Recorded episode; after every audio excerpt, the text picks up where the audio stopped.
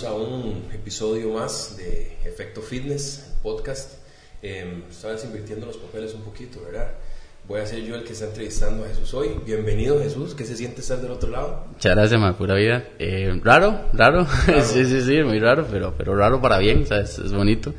Este, no, no, muy contento de, de estar aquí en, en, mi podcast y que, me, y que, y que me hayas invitado. Buenísimo. Buenísimo, sin detallazo. Se lo devuelvo después de este Sí, sí, muy bien. Este. Este, bueno, yo me voy a presentar brevemente, Daniel Salazar. Eh, ya había sido invitado para el podcast, este, este el episodio 14 fue. 14 sí. Sí, eh, ese episodio voy a estar siendo yo el entrevistado, ya me había ofrecido, entonces aquí estamos cumpliendo. Muy bien. Eh, ma, quiero comenzar eh, desde el inicio, okay. Entonces, okay. eh, muchos han escuchado la historia de muchos entrenadores, futbolistas y demás eh, que han pasado profesionales, que han pasado por el podcast, pero hay muchos que quieren saber quién está detrás del podcast, quién es Jesús y cuéntenos un poquito eh, cómo fue la vida de Jesús en el cole. Uh -huh. Esa pregunta me gustó mucho cuando me la hiciste, ma, uh -huh. que nos da mucho feedback de cómo tú es ahora. Entonces, ma, ¿cómo era Jesús en el cole? Empecemos por ahí. Bueno, ma, yo en el cole eh, era de hecho yo se acuerda que me identifiqué mucho con su respuesta y todo porque dice no nunca fui como que el atleta o que el mae que destaca o verdad sino que de simplemente fui era muy charlatán siempre fui muy charlatán toda la vida he sido muy charlatán. Hasta la fecha sí, sí hasta la fecha.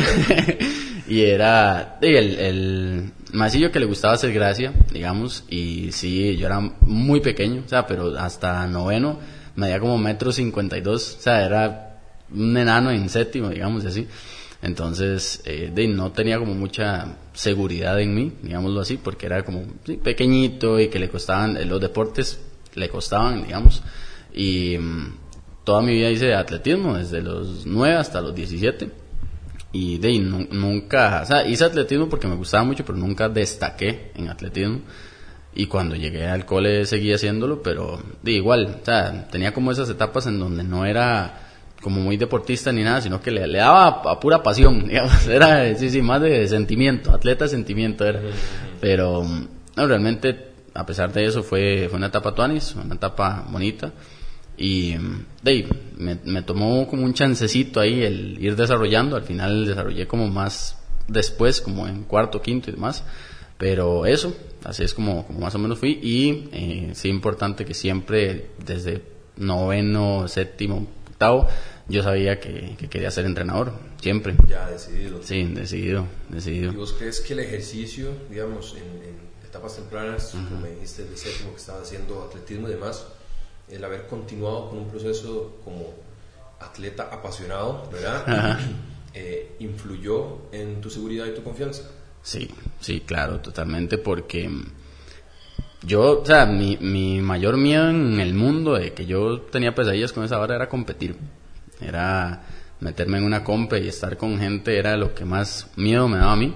De hecho, me acuerdo echándonos para atrás un toque en la escuela, que había una vara que hacían en el tecnológico, que era para el Día del Niño, para celebrar el Día del Niño, entonces hacían como carrera de atletismo. Y era desde chamaco de 8 años hasta como 17, sí, hasta que ya vas a cumplir la mayoría. Y va por categorías, entre más edad, haces más distancia. Entonces a mí siempre me, me, metían ahí, digamos, a participar. Yo fui muy influenciado también por mi mamá, que me motivaba a que fuera y la vara. Y madre, yo todo el año pasaba esperando ese momento, pero para mal. O sea, lo pasaba esperando con ansiedad. Con, con un montón de miedos.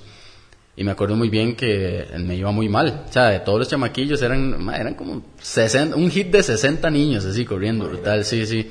Y yo siempre me iba entre los de atrás eran, no sé, 200 metros cuando tenía hasta la edad, 300 metros cuando tenía hasta la otra. Y yo cada año iba participando. Y en uno de, los años de la escuela llegó la publicidad, digamos, eh, con papelillos, digamos, repartiendo, haciéndole publicidad a ese evento. Y de típicas cosas que en, la escuela usted tiene sus compañeritos que usted sabe que ese es mejor que usted en tal vara. Y, usted, y cuando a todos les llegó eso, yo me frustré un montón. Y me acuerdo muy bien de mí llorando y gritando, agarraba los papeles de todos y a, a todos se los despedazaba no. Y, y, no les dejaba leer para que no fueran. Ah, sí. Entonces era, era algo bastante grave, digamos, para mí, el hecho de, de, meterme en esos eventos y yo me quería salir. Yo me intenté salir de atletismo como por lo menos unas seis veces. Eso te iba a preguntar, ¿fue, fue insistencia de tu mamá? De mi mamá. Que te quedaras. Sí, mi mamá me dijo, usted no puede huirle al miedo. O sea, cuando usted tiene miedo, usted no puede jalar. Se tiene que, que enfrentar eso y, claro, uno de niño era esa impotencia porque yo decía, mamá, pero es que me da tanto taco. O sea, yo llegaba a eliminatorias de Juegos Nacionales y a veces no competía porque era tanto el miedo que se me inflamaba el colon y empezaba a vomitar y no podía competir. Sí, era cosa grave. Sí, y solo me, me, llevaron para eso. Y entonces ya el, equipo de atletismo me conocía como el, el que nunca compite o el mae que, que siempre que compite le va malísimo. El que durísimo, pero Ajá, exactamente. Y entonces de qué pasa que yo sufrí un montón durante esos años pero yo yo analizaba y yo decía ma yo no puedo ser el único que le pasa esta barra no puedo ser el único mentira entonces yo pasé esos años así como sufriéndola y todo pero de, me hicieron apropiarme de, mi seguridad a huevo sí o sí. Con el paso de años ya después fui entendiendo que competir no era tan feo que no había que tener tanto miedo que verdad y crees pero que te interrumpe crees que que esa seguridad se refleja a otro tipo de seguridad, ¿verdad? No solo seguridad de, de, atletas, sino de lo que persona. Sí, claro, se va a un montón de, un montón de áreas porque de ya después yo he experimentado el hecho de que puedo competir y puedo competir, poco a poco fui experimentando el competir sin miedo, o no sin miedo, porque siempre da y todo esto normal, pero sí disfrutando y, entendiendo que no es una tortura, que es algo que, que es chiva y que tiene su lado positivo. Entonces después, cada cosa que a mí me cuesta en la vida, yo digo, madre, si yo pude con eso, yo voy a poder con esto. Qué bien. se traslada. Exacto. Sí, y como yo siempre le digo a mis atletas, creo que en algún momento también te lo he dicho vos, para ser bueno compitiendo hay que competir. Sí, exactamente. Es así de sencillo. Entonces es, es un tema de, de, consistencia y perseverancia, ¿verdad? Entonces, como eh, un acto ejecutado de forma repetitiva, siempre con propósito, va a haber resultados y va a ser, se, va haciendo mejor, pues, eh, sea lo que sea, ¿verdad? El, movimiento. Este, entonces estoy notando que tu mamá tuvo un, papel influyente. Sí, mucho. Sí, sí, un saludo para mi mamá y doña Marta. Un saludo. Un saludo para doña Marta. Sí, sí, sí, tuvo un, papel determinante en eso porque incluso ella, eh, ella no hacía ningún deporte, digamos, nada y ella me empezó a llevar a los entrenamientos y le empezó a gustar, porque cada sábado llegaba y se quedaba viendo todo el entreno. Y entonces empezó a meter como a un equipo ya de adultos, que es como un equipo ahí privado que había, y empezó a ir como a carrerillas y así, le fue gustando, le fue gustando, hasta que llegó a ser de media maratón, relevo San José Punta Arenas, llegó a competir en el Centroamericano y el Caribe, no, en el Norseca, Norseca Master, sí, en el Norte, Centroamérica y Caribe, en 1500, 1200, o sea, le empezó a gustar y se metió de lleno y fue por y por lo mismo, por esa perseverancia y la vara y luego a mí me motivaba también decir, ma, ella le está dando. Me toca a mí también. Sí, exactamente. Entonces fue, fue eso. Y, ok, ya un Jesús un poco más seguro, ¿verdad? Eh, debido a esas circunstancias que me estás contando y a pesar de que siempre determinado para ser entrenador, ¿qué te hizo decidirte tan temprano por, por ser entrenador? ¿Qué fue ahí el, el, factor. o los factores. De cuando yo pasaba por todas esas varas, o sea, yo tenía pesadillas, yo me levantaba y así, sudando y la vara, y me había soñado que, que quedé de último o que me basureaban mis compañerillos. Eso durante, sí, desde, los 9, 9, 10, 11, 12, 13, 14. Entonces, conforme yo fui pasando los años, cuando a mí me pasaba algo, algo feo, digamos, no sé, por ejemplo, una vez en Juegos Nacionales había que hacer 600 metros. Esa era la prueba, digamos. Yo iba siempre como en distancias medias y en vallas. Al final fue lo que más me gustó. Y había que hacer seis tejas y no me fue nada bien. Para 600 metros un, chamaco para clasificar a juegos hace minuto 30 y algo, por ahí, menos de minuto 40. Y yo me acuerdo muy bien que yo eh, nunca había corrido seis tejas, me mandaron, hice 1.50. 1.52, 1.52, sí. Y hice 1.52 y en, el, en la vara del jueceo, el 5 lo hicieron como un 3. Y entonces me pusieron 1.32 clasificado. Y yo he hecho unos 52, güey, ¿ya? Y entonces, ¿qué pasa? Que cuando, cuando salió la lista, porque en ese toque no era tan digital la vara, ¿verdad? Entonces salía la lista, era pegada y todo el mundo así, viendo a ver qué clasifica, qué de octavo, de noveno, de qué. Porque eran los ocho mejores de, ¿qué? De 85, 90 chamacos que llegaban. Y entonces yo salí de, de sexto, y, estaba clasificado, pero era, era el 3 como un 5. Y entonces me acuerdo muy bien que mi entrenador me vio con, o sea, con una cara, o sea, como diciendo, ¿cómo le digo? ¿Cómo le explico? ¿verdad? Y todos mis compañeros me empezaron a basurear horrible, como diciendo, madre, felicidades, no mentira, yo sé que estás malo. Para así, madre. Entonces, o sea, fue un día durísimo, sí, durísimo, porque yo me sentí muy mal. Entonces, cuando yo pasaba por todas esas varas, yo decía, madre, yo necesito darle a entender a la gente, porque yo, yo decía, mae, hay un montón de gente que se siente como yo me estoy sintiendo, estoy seguro. Alguien que, no sé, que no puede levantar una pesa o que siempre ha tenido miedo a esto, al otro. Entonces yo decía, cuando yo sea adulto, yo quiero que la gente me escuche y que entienda que yo los entiendo, ya. Que yo me, siento, que yo me sentí igual y que, que sí se puede salir de ahí. O sea, que uno sí puede ver el ejercicio como algo positivo. Entonces yo decía, mae, yo me voy a quitar la gana de todo lo que estoy pasando ahorita cuando sea adulto y por eso decidí estudiar esta hora. Qué, chido, ¿verdad? Porque muchos pueden dar un, feedback diferente de sus experiencias, ¿verdad? Sí. Una perspectiva diferente, como todo es perspectiva. Sí. Entonces cualquiera puede decir que fracasé, que el atletismo no es lo mío, que eso y que aquello, que los ambientes de deporte son eh, demasiado hostiles, eh, porque cualquier persona que estuvo tal vez en un deporte o que ha estado en un deporte de equipo, hay, ambientes pesados. Sí, claro. claro. Este, pero la forma en la que lo expresas es, muy tuanis, ¿verdad? Y de admirarme, porque em, estás intentando ser un ejemplo para esas personas que somos muchos, fuimos muchos, ¿verdad? Incluyo dentro de esos que también vimos un lado oscuro dentro del deporte, claro. pero que, que somos varios, que tenemos una voz y que nos podemos escuchar entre todos, y pues, em, que, dicha que pudiste aprovechar eso para, para estar ahora donde estás, ¿verdad? Sí, sí, sí, fue, fue ese como el, detonante y también el hecho de saber que yo decía, madre, si yo, a mí me gustaba mucho dibujar, mucho la arquitectura y la vara. Ya después me di cuenta que no era tanto dibujo arquitectónico en sí, sino más dibujo artístico. Eso es lo que a mí me gusta y lo que yo hago por hobby. Pero en cierto momento yo, di, cuando uno va a entrar a las carreras y estás decidiendo qué, qué vas a hacer con tu vida y terminas el cole, entonces yo decía, tengo la parte del deporte o tengo ya el otro lado que me gusta dibujar y de que me puedo ir por ese lado. Entonces era la decisión, ¿verdad?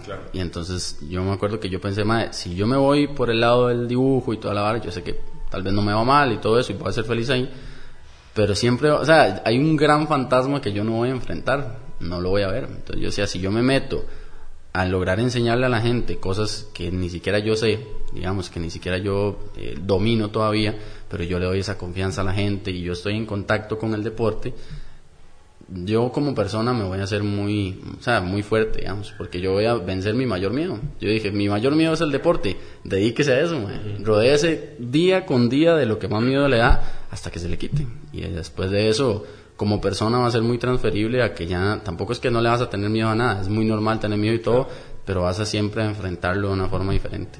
Esa es la razón. Buenísimo. Y ahora, para adelantarnos un poquito, ya que tenemos un background de ciertas cosas de Jesús, Jesús ahora eh, un poco más maduro, eh, más seguro, eh, ya más profesional, ¿cómo es Jesús como atleta?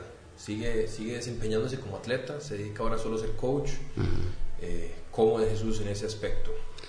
Sí, ahorita soy entrenador, efectivamente, y eso siempre sigue ahí, pero sí me gusta que hoy en día soy atleta, me dedico a, o sea, no, no busco ser un élite ni, estar entre el top ni nada, pero me encanta, o sea, hoy en día yo participo de la compa y para mí es una fiesta, para mí es una delicia, porque puedo asegurar que hoy en día realmente me siento muy, muy en mi salsa, muy confiado, muy tranquilo. Y obviamente a veces me va súper bien y gano un evento, gano un hit y qué sé yo, ahorita que es el CrossFit en que nos dedicamos. Exacto, que sí, exactamente. sí. sí, Y de a veces no, a veces mal, pero va según lo que tiene que ir, no porque entro así y, no puedo ni agarrar eh, la mancuerna, qué sé yo, ¿verdad? Entonces, así es, así es como me dedico y siento que he, logrado saborear pequeños momentos, incluso estando ahí así, en medio de, la vara. Como por ejemplo en la última compe de Woodstock que estuve, pude haber ido tal vez más rápido de lo que iba, pero es que iba ganando el hit y eso a mí nunca me había pasado en una competencia ya pues importante, digámoslo así. Y no voy a decir que es que no estaba cansado, pero en, en ciertos momentos yo solo me detenía y me quedaba viendo. Eran pequeños segundos, pero era, era como sacarle el jugo, disfrutar, no sé, yo agarraba eh, bueno, una bola pesada, eh, agarraba la d y, y, hacía el ejercicio y yo veía que llevaba 3, 4, 5 y que ninguno había llegado ahí. Eso yo nunca lo había sentido. Entonces, esa sensación de yo me la llevo en el corazón y fue una, una pequeña victoria que de, tal vez para todo el mundo fue como, ah, ganó el hit y que bueno. Pero para mí era como, madre, si, si pude, Claro. pude. Y entonces, así es como, como me desempeño hoy en día. Ahora, obviamente busco la mejor versión de mí mismo y trato de darle duro. Pero mi, mi objetivo siempre es como, de uno tiene un tiempo, un vasito de agua, ¿verdad? Usted lo, lo, llena de lo que usted quiera. Si usted quiere llegar a un nivel muy alto y lo sueña y todo, tiene que sacrificar un montón de cosas de ese vaso para que entre mucho más en, en el tiempo de ser atleta. Yo lo tengo muy distribuido y para mí lo principal siempre es ser entrenador, guía y ayuda y todo lo que se pueda en, en ese aspecto y pues también tratar de llevarlo de la mano y disfrutar la, la, competencia y todo eso. Pero es hoy en día es una fiesta. Bueno, que dicha que ya ha evolucionado uso de las competencias donde las disfruta. Sí. Este, me imagino que igual te pones nervioso. sí, claro, sí, sí, sí, obviamente. Eso no, eso no se va y, y, el día que se vaya más bien que guaso, ¿verdad? Sí, sí, hay que extrañarse. exacto, sí, es, es parte de la... Cuando ustedes dicen, madre, no, no siento las manos, sí, sí, sí, sí. dice, no siento las manos y ya estoy aquí, y suena tres dos y usted dice, madre, no sé cómo agarrar esa hora porque no, no estoy, pero no estoy. Eso es riquísimo, pero es eso, que hoy en día yo digo, madre, eso es rico. Antes era, o sea, literalmente unos estados de físicos increíbles. Entonces, sí, obviamente eso sigue estando y es, es parte del juego, de lo bonito, pero es, es chido. hoy en día hay, hay una narrativa interna muy diferente. Qué, qué bonito, madre. Y bueno, ahora que estás diciendo que te desempeñas en el mundo del CrossFit y demás, ¿Cómo, ¿Cómo, te metiste en el mundo del CrossFit? ¿Cómo comenzaste? ¿Cómo llegué? Llegué, esa es una historia muy, muy curiosa que casi, la, casi nadie la sabe y tal vez todo el mundo pensaría, más este de fijo le apasionó y dijo, qué chiva, vea las anillas, no sé qué. Yo empecé eh, a estudiar en la U, en, en, la sede de Turrialba, en la UCR. Ya después terminé en la Rodrigo Facio, pero los primeros años estuve en, en la Turri, ciencias del movimiento humano. Okay. Y los primeros años que estuve ahí, fue la primera vez que yo vi unas pesas. ¿verdad? Estudié ciencias del movimiento humano y de no es necesario que la gente haga pesas. Hay muchos que sacan la carrera y solo, no sé, me jenguean o solo, ¿verdad? Pero yo vi las pesas y me acuerdo de un compa, un saludo para Emerson, que por ahí tiene que andar, que, que el mae hacía ya su gimnasio y todo, y topé con una generación de maes que ya estaban como grandes y que les gustaba y que sabían que pres de banca y que jalón y que no sé qué. Era una sala de pesas súper pequeñita, pero yo la vi y me enamoré. Y entonces a mí me empezó a gustar el gimnasio convencional y empezábamos a ir, o sea, siempre, porque casi siempre los de Turri es que viven en Turri o nos vamos a vivir a Turri. Entonces era como un poco de primos, ¿verdad? Todos los días, si no había clases, estábamos ahí, le dábamos y literalmente en un año aumenté bastante el volumen sucio, me llamado volumen cerdil, pero porque usted está experimentando, no sabe qué está haciendo, se llena, ¿verdad? De, de un montón de información a la vez y tiene que ir conociendo. Pero me gustaba mucho.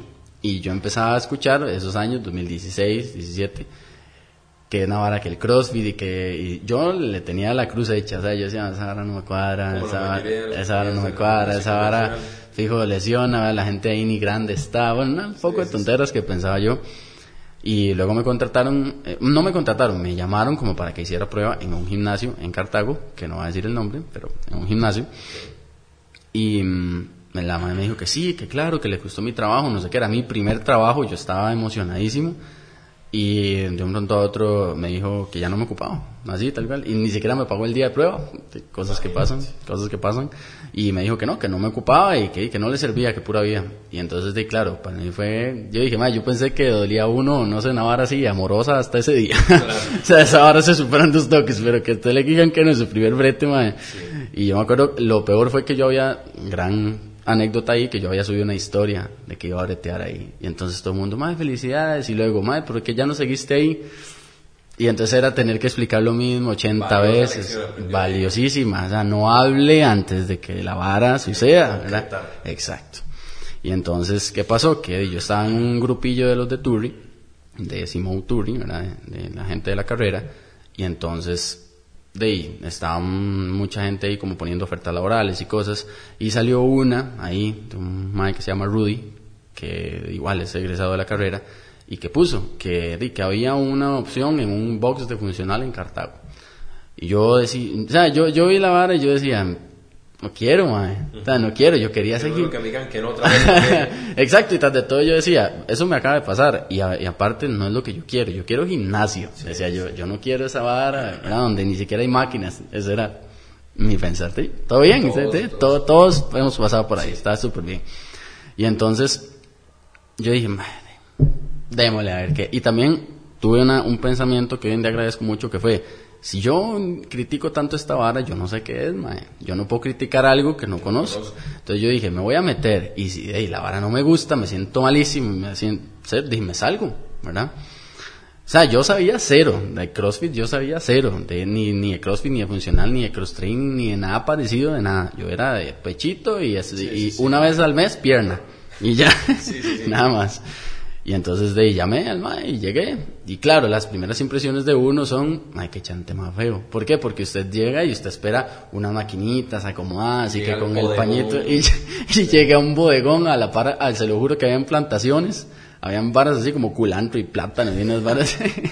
y el box era bonito, solo que es un box. Sí, sí, ya, sí. es un box. Es chocante la primera Sí, vez. claro, y yo entré y yo me acuerdo, imagínate que mi primera, era la entrevista de trabajo, mi primera pregunta fue, entonces aquí no hay máquinas. Y, sí. imagínate. y conseguí un trabajo para esa pregunta. Sí.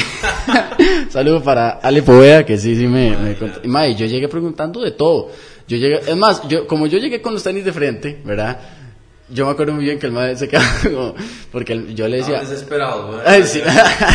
Le- mal, no les quedó de otra que decir, bueno, si este y así, a la mano de Dios, mae, que, que salga bueno. Y el, yo llegaba, yo, yo preguntaba, o sea, yo fui muy educado, pero yo preguntaba todo. Sea, yo, yo le decía, y aquí, digamos, si alguien se lesiona, ustedes saben de primeros auxilios.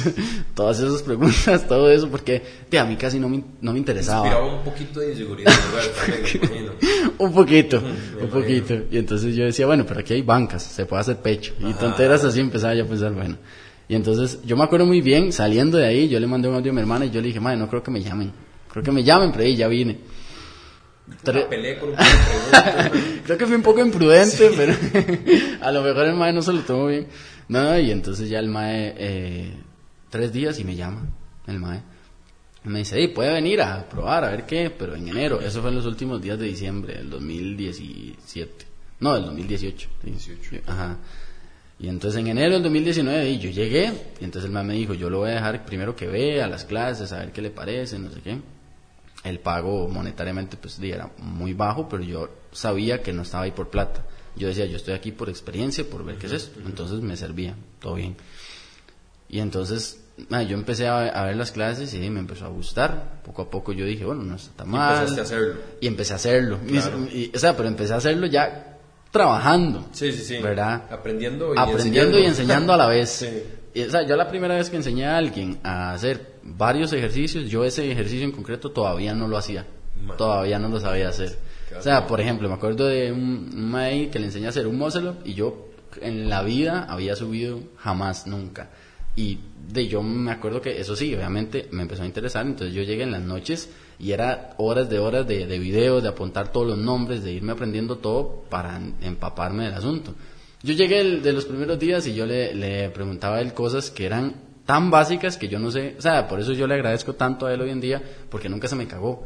Nunca me dijo, Claro. ajá, sino que el man me tuvo paciencia y me acuerdo muy bien que yo hacía las, mis primeras varas, ¿verdad? Con barra y así me, decía, de, va- va- me decía, bueno, eh, le- ahí le falta, ¿verdad? ahí va, ahí va, ahí va, tranquilo, me decía. Y yo decía, madre, qué paciencia tuvo. Y eso sí, eso sí, la- a la que empecé a dar clases, a la gente le empezó a gustar mi trato. Claro. Ya, entonces la gente decía, no importa que el mae no sepa mucho, pero el mae es bueno. Que igual voy a hacer una pequeña aclaración. Dale, dale. Puede, puede que muchos estén pensando como, mae, que irresponsable, mae. que Ajá, no qué, sí, no sí, cuánto", sí, sí, sí, sí. Pero yo creo que vale la pena aclarar que nadie nace aprendido.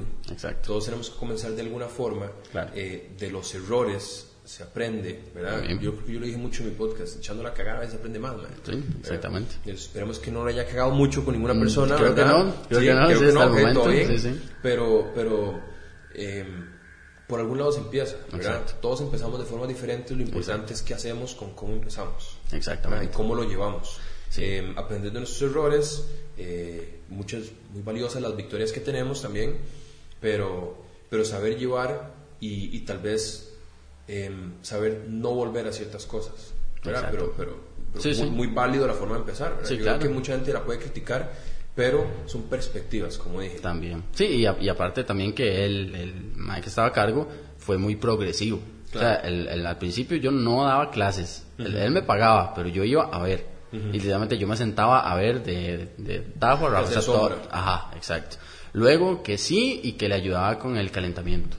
Y ahí. Y el maestro lo veía y me decía, mae, calentó bien a la gente, no sé qué. O sea, el maestro fue demasiado pedagógico. Él fue muy, muy, muy en ese sentido.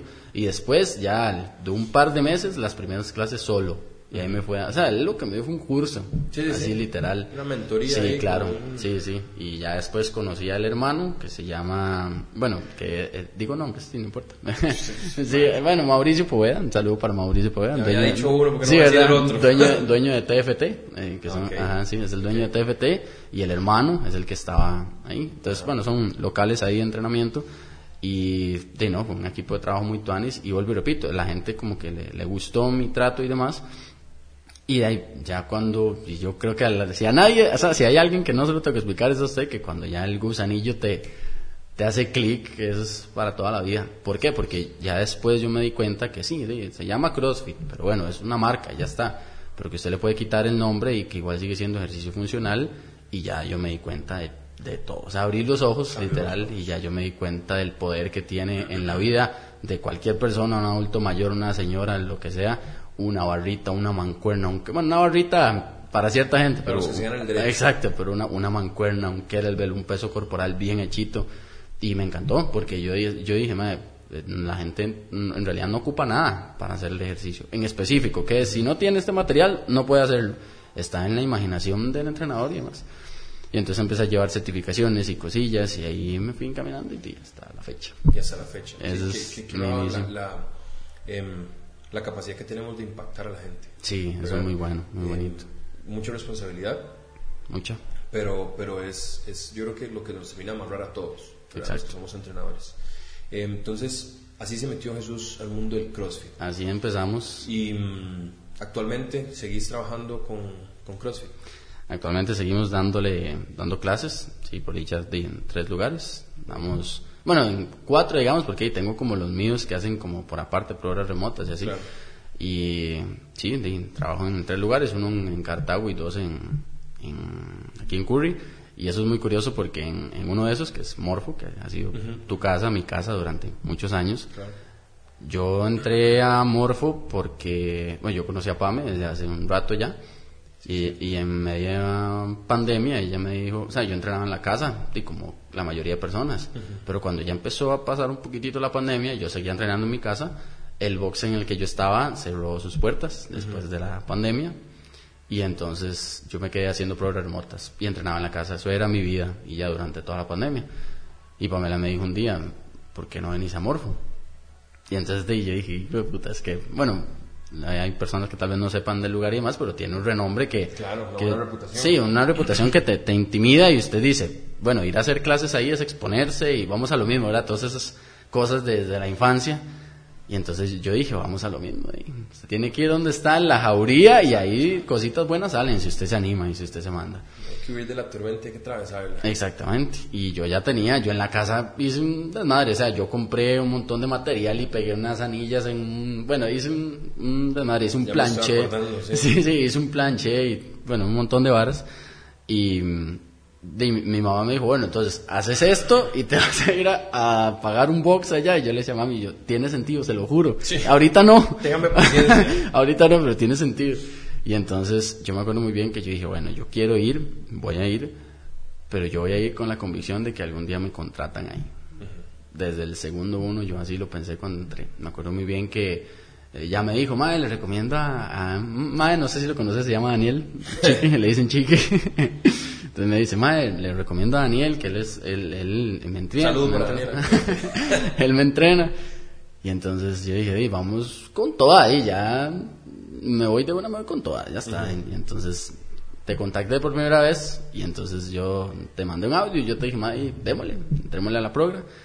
Y me acuerdo muy bien que entré, y cuando fui, te saludé a vos, vos me presentaste a Maña y todo, y yo saludaba a la gente y los veía, saludé, me acuerdo a Ale, a Helencita, bueno, a todos, y yo decía, yo algún día voy a bretear aquí. Yo le decía, algún día yo voy a bretear aquí. Vos llegaste, me hiciste la evaluación, empecé las primeras clases, empecé como en... Igual ahí yo no era entrenador, yo trabajaba en ese entonces ya en otro lugar, que conseguí trabajo en otro lugar. Yo daba mis clases ahí, pero yo iba a entrenar amor Y yo decía, todo bien. Y estuve año y medio como cliente.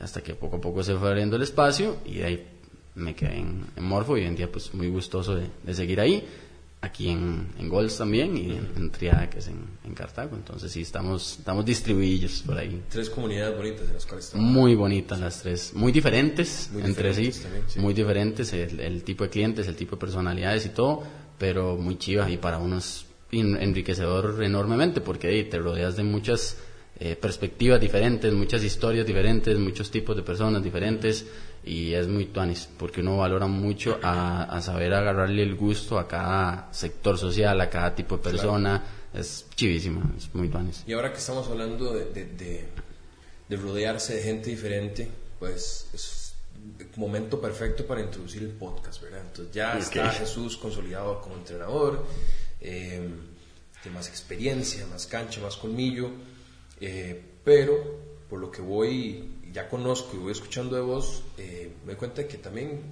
por allá siempre como hay un plan por detrás que, se quiere ver ejecutado. Sí. Entonces, em, ¿hace cuánto tenés la idea de ejecutar este podcast y, y cómo nació la idea?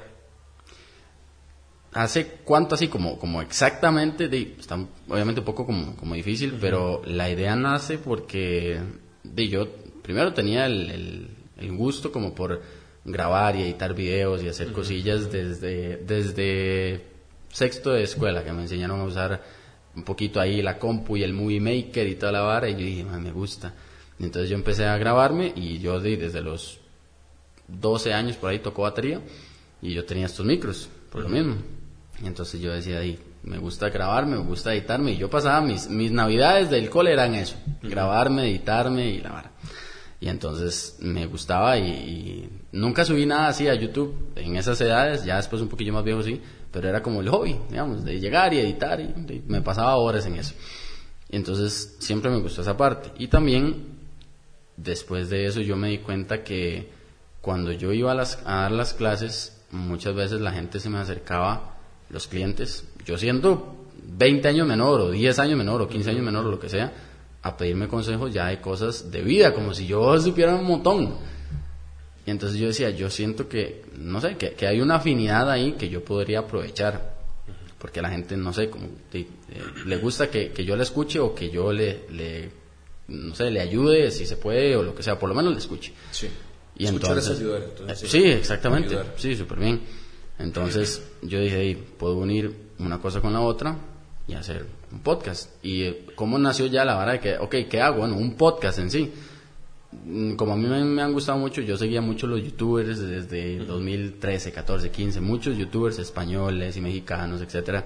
Luego me fui dando cuenta que, que había una vara que se llama podcast, ¿verdad?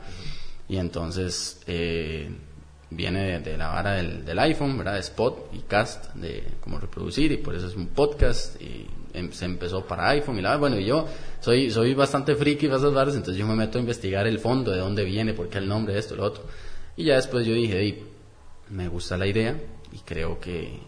Y lo de hablar se te da, ¿verdad? Y lo de, también, sí, sí, también, es Importante, es importante porque yo creo que uno tiene que ser también muy, muy humilde cuando usted dice, esa vara no se me da. yo, ahí yo te quedo mal, yo con mucho gusto en otra área, pero no, no, no, se me da. Hay áreas de, de nuestra carrera que, que yo digo, mira, yo con esa población me cuesta. y yo siento que hay gente que es carguísima para eso. Yo prefiero no, no meterme en ese campo.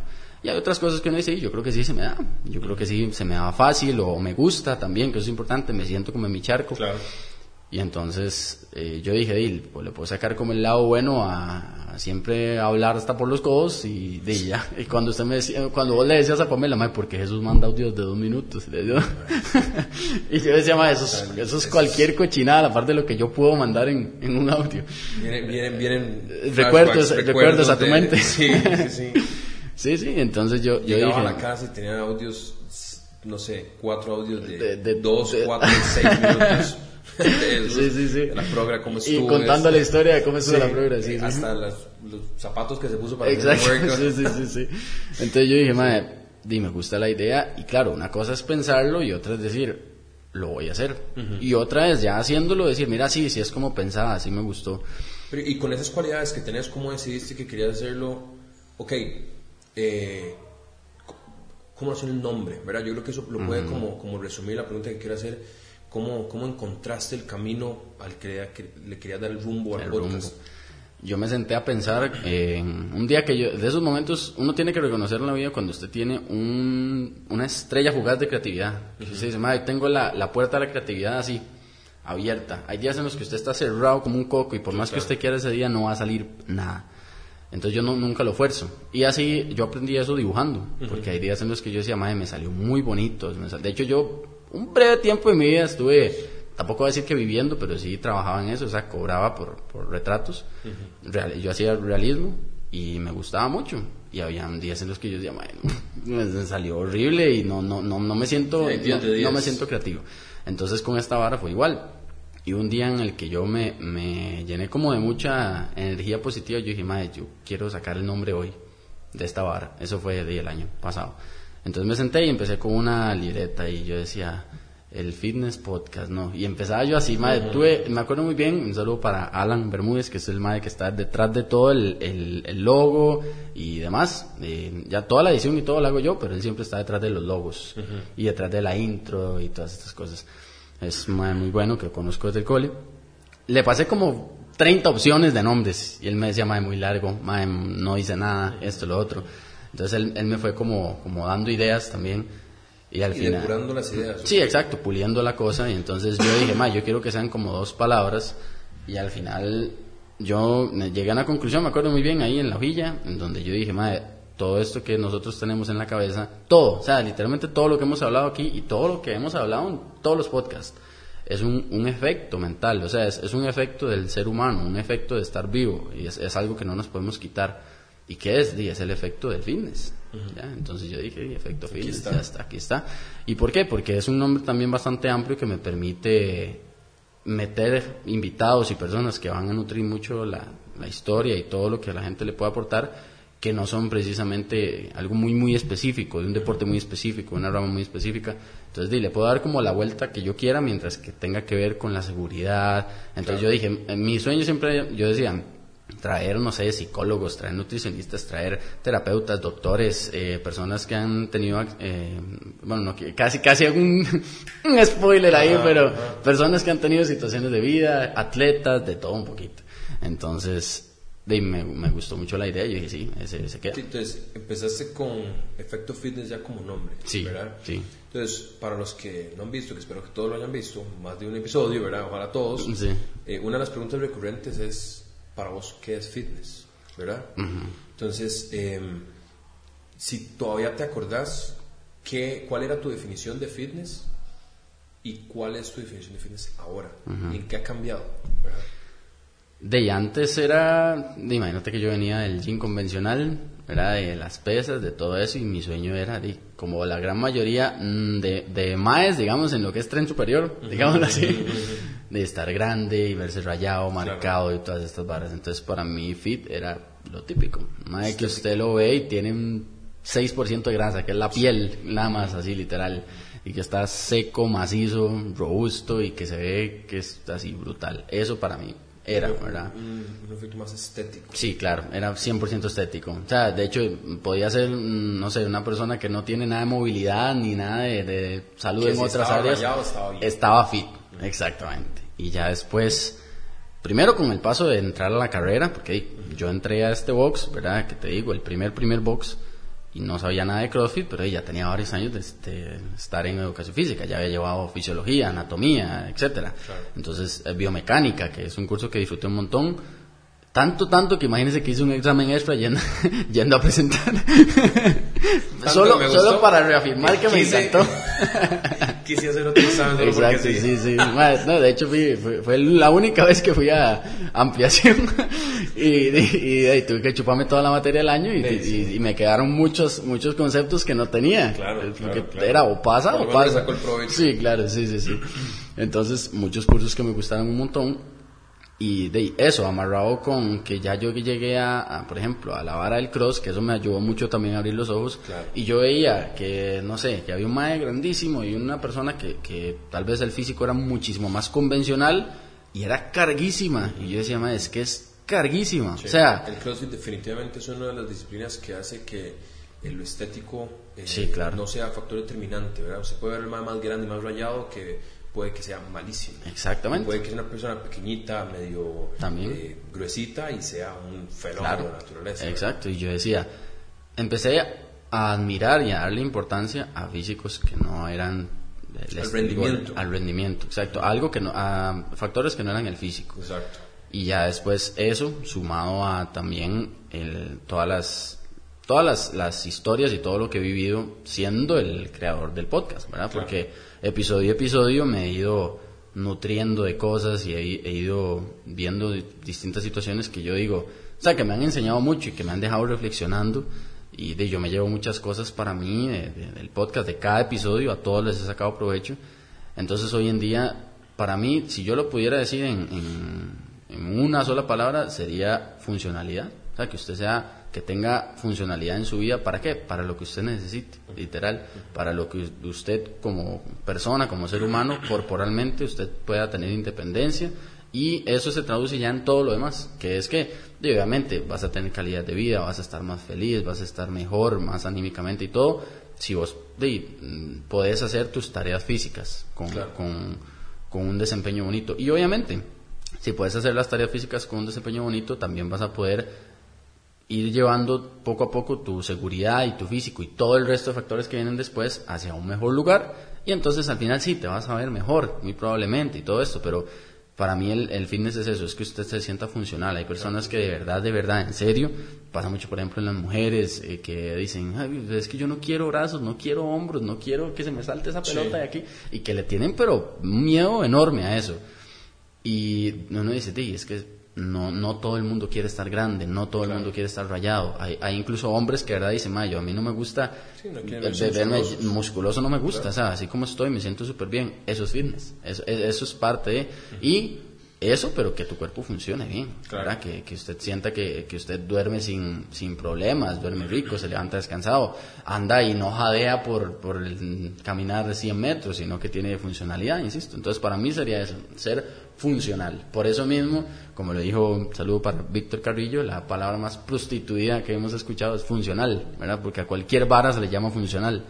Y sí, a todo, a todo es funcional y usted ve y cero que ver. Entonces, realmente ser un ser humano funcional, que usted pueda, no sé, va al, al súper y hay bolsas pesadas, usted las carga y le ayuda, no sé, a su mamá. Y usted le ayuda y, y, usted dice, y lo hice bien. O ayudar, no sé, una de las veces en las que más fit me he sentido, por ejemplo, fue una vez que venía, fue hace bastantes años, venía caminando por la acera y un maestro en silla de ruedas ocupaba ayuda para subir eh, un buen tuco de acera. Y entonces yo pude ayudarlo. Ya, yo pude agarrarlo y, lo pude ayudar y el, y el me agradeció un montón porque estaba pegado, como en, el caño, en la cuneta. Y el hecho de poder agarrar y poder, incluso de lo que hice fue meterme debajo de la silla y levantarlo así. Digamos con técnica, digámoslo así, no me jodí la espalda, todo bien, usé las piernas, fui funcional. Y lo levanté de lo más bien, fue pesado porque era un más grande. Y el más se sintió tan agradecido y yo dije, me sentí súper fit. Claro. ¿ya? Porque fui funcional para una situación que se me presentó. Eso es. Súper, súper. Que dicho que, bueno, es la, la, la eh, la definición ha cambiado, ha evolucionado para bien. Claro. ¿verdad? Sí. Este, ¿Has recibido cuántos invitados ya?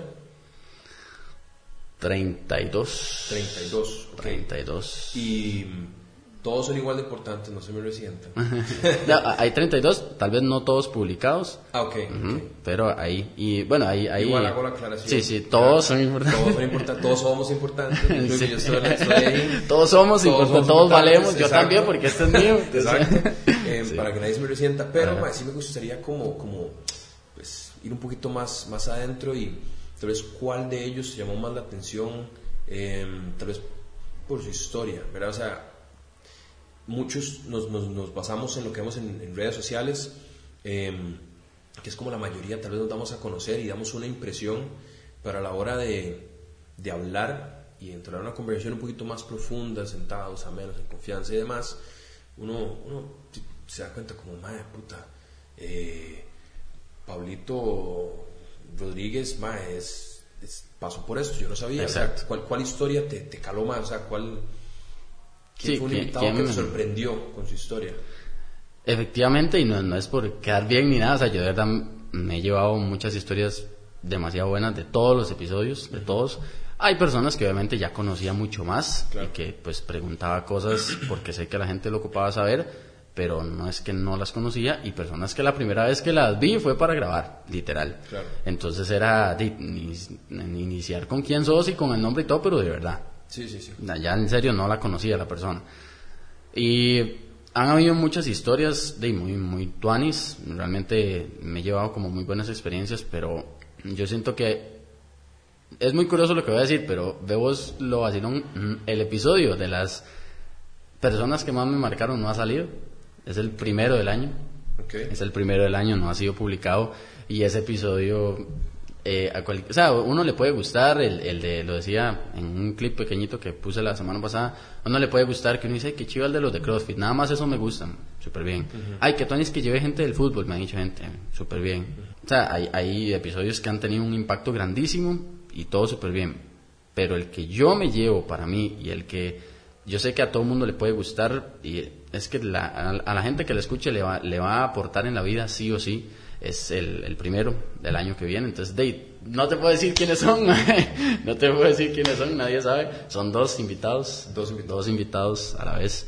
hay que mantenerse ahí. Sí, los invito a que, a que lo vean porque fue, eh, fue un sello, o sea, porque primero era la primera vez que yo grababa con dos personas a la vez y por la historia de ellos dos como pareja, son pareja y todo eh, eh, mm, yo sabía que no era una tarea fácil estar de ese lado y, llevar la conversación y sacarles todo el jugo. El podcast dura dos horas.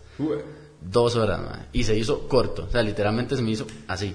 Volando. Ajá, y fue, yo ya pues sabía quiénes eran y todo, más o menos, pero es, o sea, es la mejor experiencia que he tenido grabando el podcast con diferencia porque de ahí es echar el cassette para atrás como 15 pasos y, y entender lo sencillo que puede ser la vida y lo, lo, chiva que es las cositas pequeñas, lo gratis, lo que tenés. O sea, eso.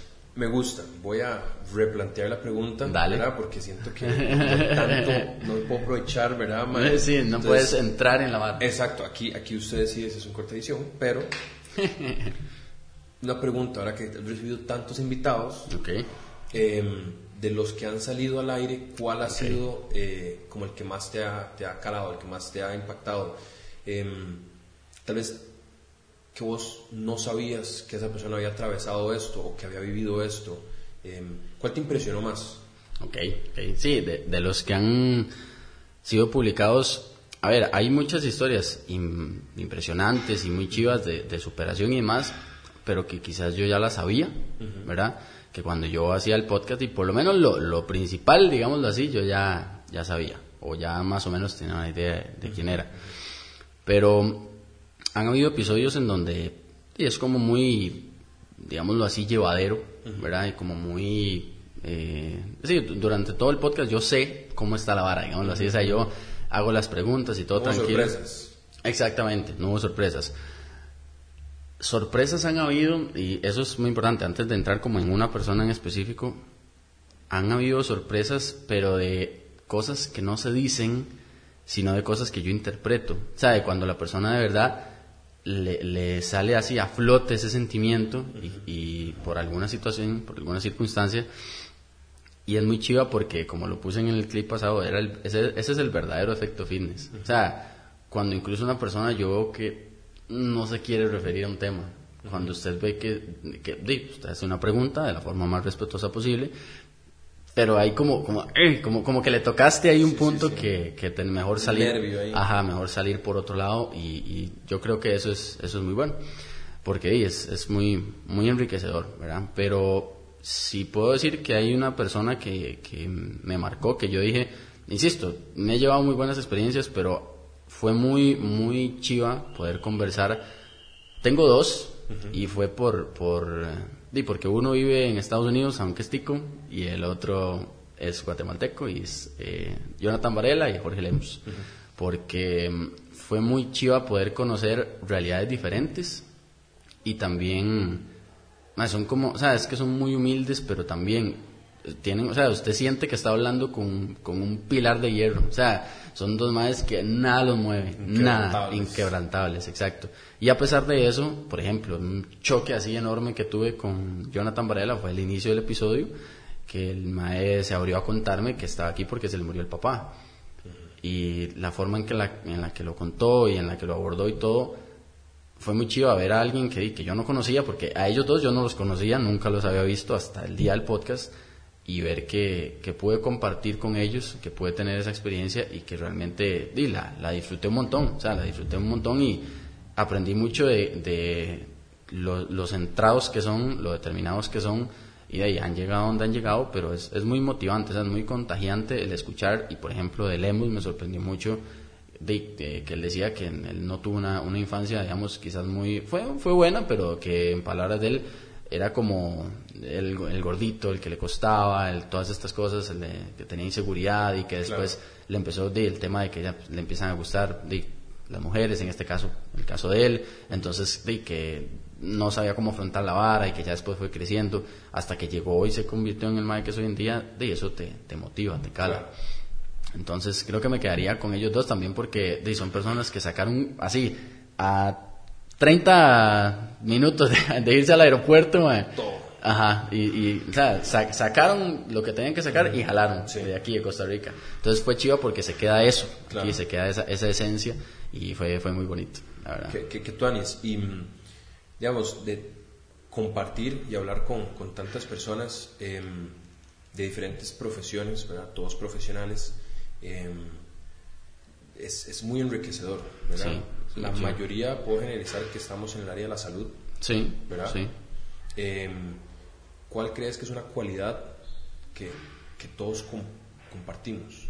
O sea, dentro de todo este efecto que vos consideras que se, que se produce por el efecto fitness, ¿verdad? ¿Cuál es una cualidad que, que, nos, que nos une o que nos, nos entrelaza a todos los profesionales que hemos pasado por el, por el podcast. nos has llamado por algo. Sí. ¿Crees que tenemos algo que transmitir, algo que aportar? Sí. ¿qué, ¿qué, es eso como que viste en, en, los invitados y cuál es esa cualidad que, que, une a esos profesionales? La empatía, man.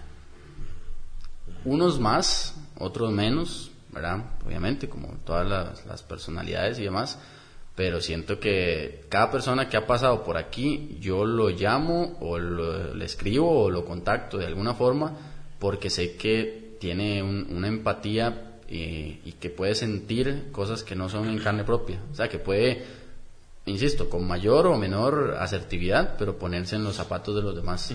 Y por ende, de, yo, yo creo que todos los que nos dedicamos al área de salud podemos tener nuestro consultorio de nutrición, podemos nuestro consultorio de terapia física, de lo que sea, de entrenamiento, pero tenemos como esa, incluso han habido personas que son atletas, pero todos los atletas que han pasado también son entrenadores. Eso es muy curioso. Y incluso, aunque solo sea atleta, así nada más como algún futbolista, por ejemplo, es una persona que yo la, la, conocí o de alguna forma le llegué a la personalidad y siento que no es necesario tampoco que sea entrenador ni nada, sino que tiene la empatía. O sea, la empatía por, por expresar y por compartir. No es, no es ese egoísmo con las ideas, sino que puede, puede abrirse. Puede abrirse. Entonces, es muy, muy tuanis. Y, y añadiendo un tercer invitado que, que quizás fue un color completamente diferente pero de una experiencia brutal que me llevé primero porque es una persona que toda la vida supe quién era y me invitó a grabar en la casa y fue muy curioso y todo y también por el, por la humildad que tiene y por el color de persona que tiene fue con el mambo man.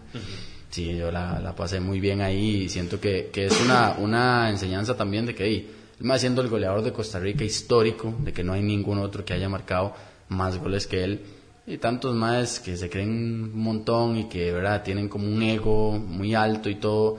Y él, más es que de verdad es una sencillez, es una sencillez andante. De hasta yo hice un clip y la vara que el maestro salió a recibirme en boxer y descalzo. O sea, esa vara es de los mejores momentos que yo me llevo en el año porque, porque el maestro llegó y se cagó de risa. Mi madre es que me acabo de levantar, no sé qué.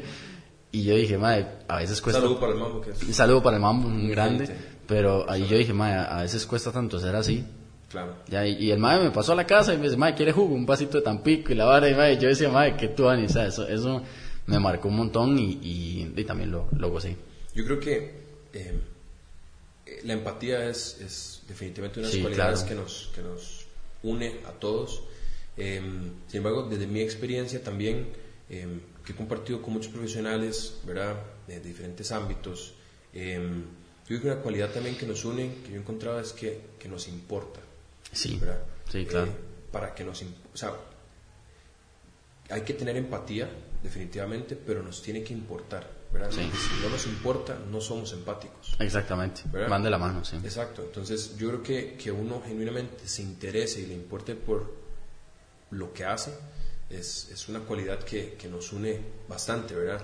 Entrenador, nutricionista, psicólogo, inclusive un futbolista, ¿verdad? Tiene que importar lo que hace, tiene que importar sus compañeros, es, a pesar de que sea un trabajo y todo.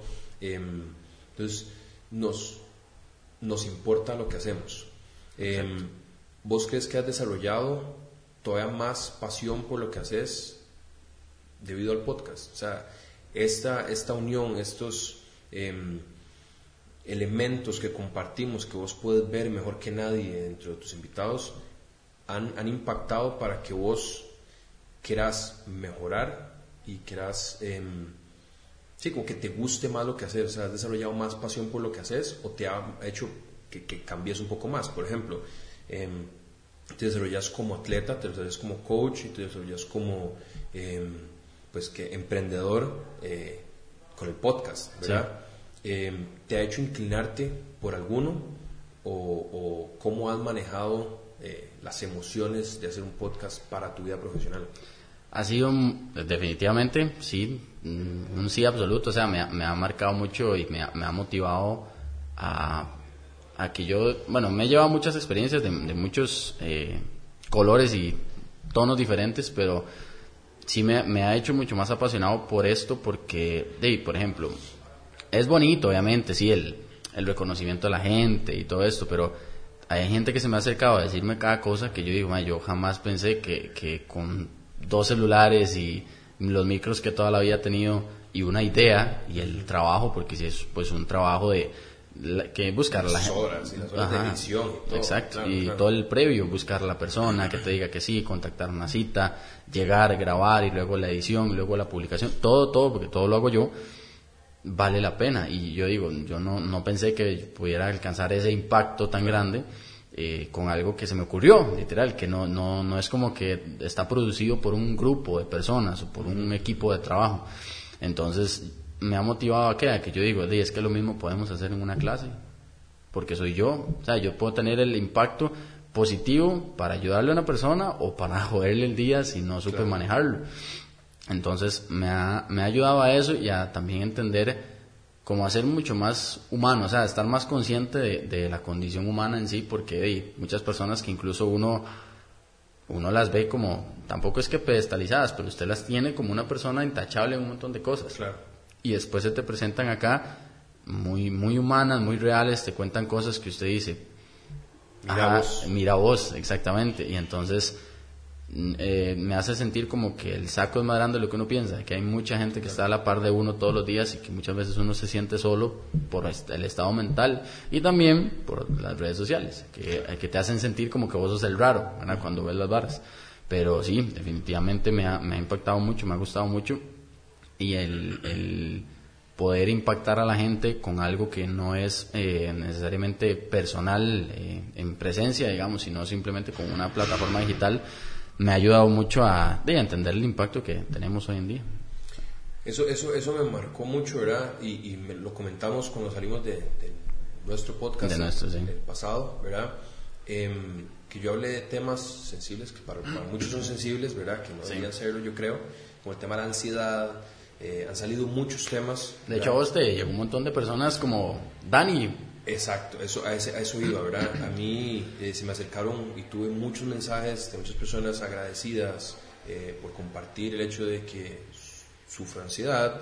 Em, muchos se acercaron como encontrando apoyo y te preguntó cuáles han sido esos mensajes como más que más se han marcado porque yo, tengo uno, ¿verdad? De esos, de esa misma, eh, ese mismo podcast que me marcó bastante Em, ¿Cuál ha sido de esos como que, te han llegado? Fue uno en persona, estaba yo, vea usted qué curioso, en tu compe, en The Series, en The Series League, en Catarsis, la que fue en Catarsis. Y mm, yo estaba literalmente acostado en el suelo, eh, con una camisilla así, descansando entre eventos. Y mm, me tocaron el hombro y cuando yo me levanté había una muchacha que no, no vamos a decir el nombre, no es necesario, pero mm, estaba ella ahí, ella competía también y ella también es entrenadora, ya después me di cuenta. Y nada más se me acercó y yo la vi, me dice, disculpe que lo moleste, pero que esté como en su espacio y todo, pero quiero hacerle una pregunta. Y yo, está bien. Y entonces ya me dijo, ¿cómo, ¿cómo hace usted cuando se siente así de mierda como yo? Y empezó a llorar. Así, brutal. Y claro, yo obviamente me puse frío, frío, frío. Yo estaba, literalmente estaba un toque dormido. Y entonces ya yo dije, ok, está bien. Entonces ya me senté a la par y ya yo la dejé que se expresara. Y no fue un mensaje así, sino que tuvimos una conversación. Mucho más mucho, sí, mucho más impactante. Y al final, de ella me, me dio a entender que, que, que le había ayudado mucho. De hecho, por ejemplo, en esa compe, ella no quería tirar el siguiente evento, que era el, el repechaje, ¿ya? que digamos es como cuando ya usted no clasificó y tiene como una chance más para poder seguir un formato ahí. Y ella no quería tirarlo, no quería tirarlo, se sentía malísimo. Y ahí es que yo, cuando, cuando a mí alguien me llega con eso, yo veo que me está hablando mi yo de nueve años, diciéndome, madre, no quiero competir, tengo miedo, me quiero ir de acá. Entonces yo siento en ese momento, o sea, puede pasar lo que sea alrededor, que para mí es la persona. Y yo digo, yo entiendo y lo he hablado con, con psicóloga y todo, porque yo llegué a un punto, también los extremos no son buenos, en que era esa, esa como situación mesiánica en la que usted decía, yo toca salvarlo, yo toca ayudarle. Y después entendí que no, que usted no va a ayudar ni a salvar a nadie, usted, usted directamente. Usted puede ser una guía, un acompañamiento, pero cada quien decide. Entonces, con esa tranquilidad de que no, no es tu churuco, no te corresponde, no, hasta cierto punto no es tu vida, pero usted puede tener un gran impacto. Entonces le hablé y, y, yo le, empecé a, terapiar de cierta forma y yo le decía, usted lo que tiene miedo. Entonces, eh, porque me empezaba a hablar de cosas, que la familia, que esto, que lo otro, bla, bla.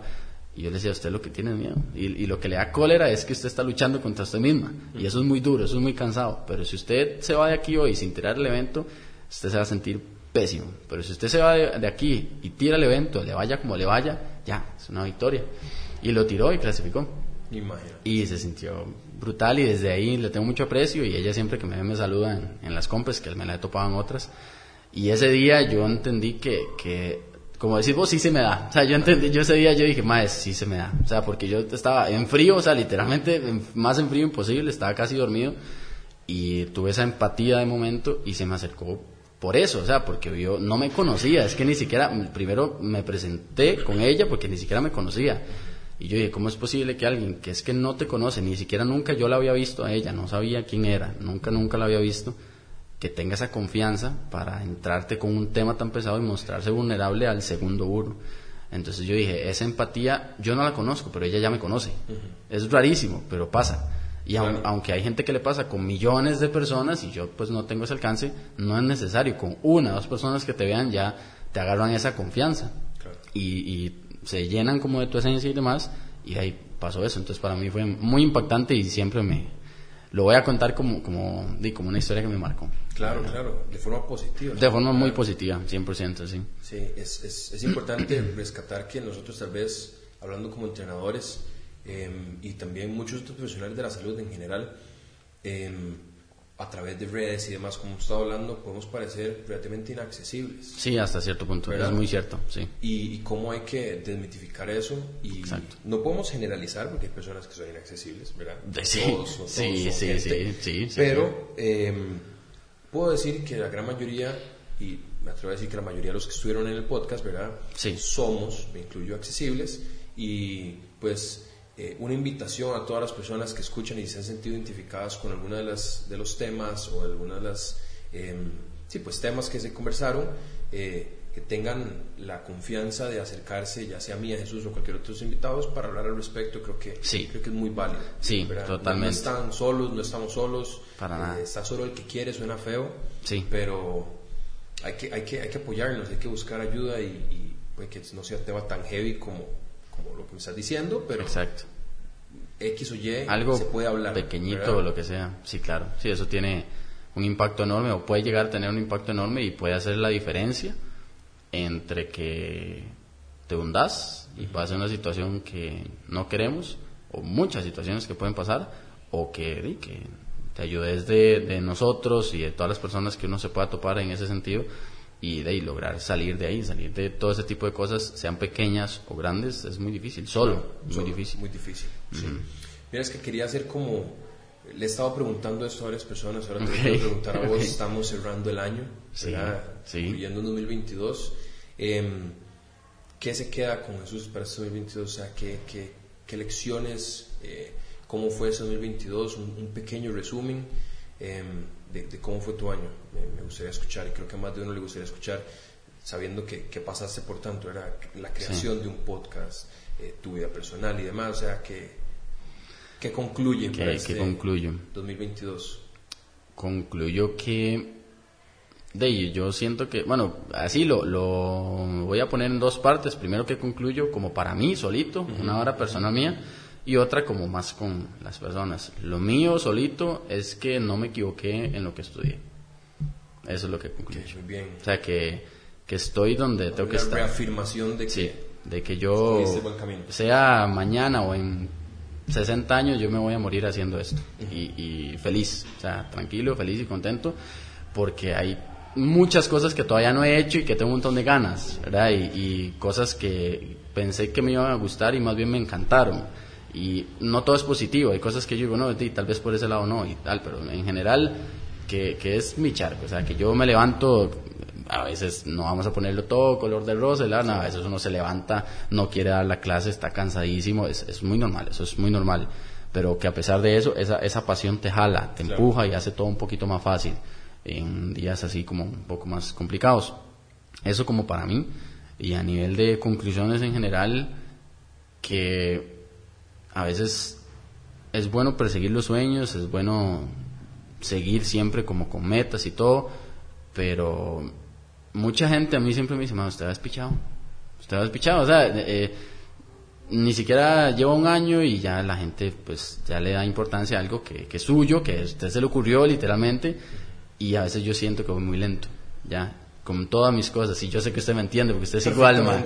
Usted es igual, gente como, no sé, el Víctor Carrillo, o sea, son personas que siempre sentimos que vamos lento, sí. que estamos haciendo poco, que no somos tan buenos, que, o sea, lo, somos uno... Siempre podemos hacer más. Sí, exacto, siempre, siempre, siempre, y que sí, nos reconocemos, damos como, como a pequeñas... no suficiente. Ajá, como pequeñas medallitas, pero no es lo suficiente sí. y, y, es un poco difícil ese, ese clutch hasta dónde porque hey, hasta dónde me siento en la galleta ah no yo ya sé hacer esto y no mejoro o hasta dónde más bien al revés sigo diciendo no no es suficiente no verdad entonces lo que aprendí yo siento que poco a poco voy encontrando mi clutch eso es lo que lo que me deja que puedo seguir avanzando con los proyectos ayudando a la gente sí, pero ritmo. que ajá pero que, que, hay que encontrar ese ritmo para, para disfrutar ese, claro. ese, ese, sacarle el saborcito a cada cosa y en conclusión con todo lo que lo que puede vivir lo que puede experimentar de que a veces nosotros hoy en día más después de la pandemia que a nivel psicológico unas más unas personas más otras menos pero todo el mundo tiene afectaciones. Eh, hay hay una, una sociedad nueva después de la pandemia, o sea, literalmente eh, la forma de pensar, la forma de actuar, eh, hay más inseguridad, hay más depresión, hay más, y hay más cosas positivas también, no todo es malo, pero hay muchas cosas que, que hay que trabajar hoy en día que antes no, antes de que la pandemia existiera no, no, no había. Claro. Entonces que lo importante hoy en día es no, no, o sea, que nos importe un poquito más quién nos rodea no, no ir en un tren bala todo mundo eh, a tope con su vida, sino tratar de detenerse un poquito más, porque he visto muchas veces en las que ese tipo de cosas se hacen así, pero pequeñito, cualquier, un gesto, un segundo, un, un, un algo, y eso marca para toda la vida o para una parte importante a esa persona. Entonces, que nos podemos ayudar, o sea, que el ser humano tiene una capacidad de ayudar increíble, y, y, y, muchas de las barras son gratis, son facilísimas. Simplemente de estar ahí, de ayudar, y he sido partícipe de eso, de muchas pequeñas historias de, de, colaboración, de ayuda, de empuje, pero que son tan imperceptibles, así, cualquier tontera, alcanzarle el pañito después de la clase y decirle alguna vara, algo, y eso, eso yo me lo llevo, o, o incluso nosotros como entrenadores, un comentario una situación, una, una sonrisa, una palabra, un, gesto. exacto. Y el, esa seguridad de, de, decir, más estoy con vos, o sea, somos humanos, estoy con vos, estoy acá, y, y, eso eso es muy chido. Entonces eso es lo que me yo hago una analogía de, un barco verdad sean dos tres cuatro personas que te rodean em, un barco de remar verdad sí. Em, ¿Cómo, ¿Cómo, es más fácil si nos comunicamos para remar una misma dirección? Sí, en el momento en el que uno no está escuchando, uno no comunica, se pierde el ritmo, uno rema para atrás, otro para adelante, uno puede estar dando vueltas en círculo, eh, no, no, hay una armonía para, para avanzar, ¿verdad? Y, y, es muy importante eso que decís, que hay que estar pendiente quien nos rodea, y yo creo que una de las cosas muy importantes que yo estoy intentando de hacer y que te voy a preguntar a vos, eh, en este fin de año es hacer un, recuento, ¿verdad?, de ciertas oportunidades que uno ha tenido, de ciertas cosas que le marcaron y, y, tal vez no solo jalar para el saco, ¿verdad?, porque uno, como dice, no se reconoce ciertas cosas, sí. pero a veces uno no reconoce para los demás, ¿verdad? Entonces te pregunto, en este 2022, ¿a quién o a qué le agradeces, ¿verdad? O sea, ¿quiénes son esas personas que, que te dieron una oportunidad, que estuvieron ahí, que tal vez no lo sepan, ¿verdad? Aquí yo estoy viendo en el spot. Sí. Em, pero, pero te lo digo porque es algo que yo estaba intentando implementar en mí. Qué bueno. Un, un, poquito más de, de, gratitud. Qué bueno. Y no solo con uno mismo, ¿verdad? Porque es que lo, lo tengo muy presente porque uno no, no, es solo todo uno y ahorita estamos en una etapa en la que muchos están jalando siempre para su saco. Es cierto. Y todo es mucho de yo y el no quiero entrar en, temas polémicos, pero el, término amor propio está siendo claro. un poco sí, difuso, difuso, difuso. interpretado y demás, y, he encontrado mucho valor en, en, agradecer a las personas que tengo a la par. Entonces, si se siente cómodo, claro que sí, dentro de las oportunidades que ha recibido en este 2022, ¿a quién, a quién agradecería o a qué? ¿Qué cosas y, y a quién? Sí.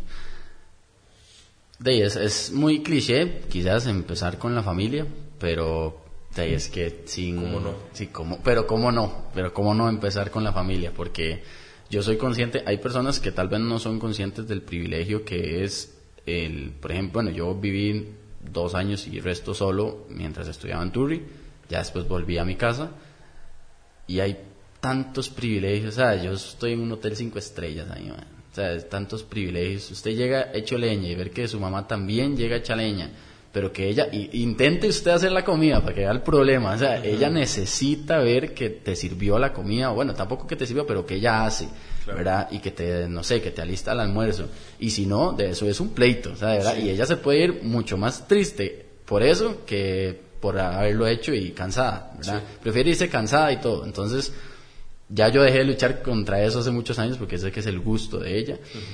Y el hecho de que yo en mi casa yo siempre llego, yo vivo con mi mamá y vivo con mi hermana, y yo siempre llego a pensar mis cosas.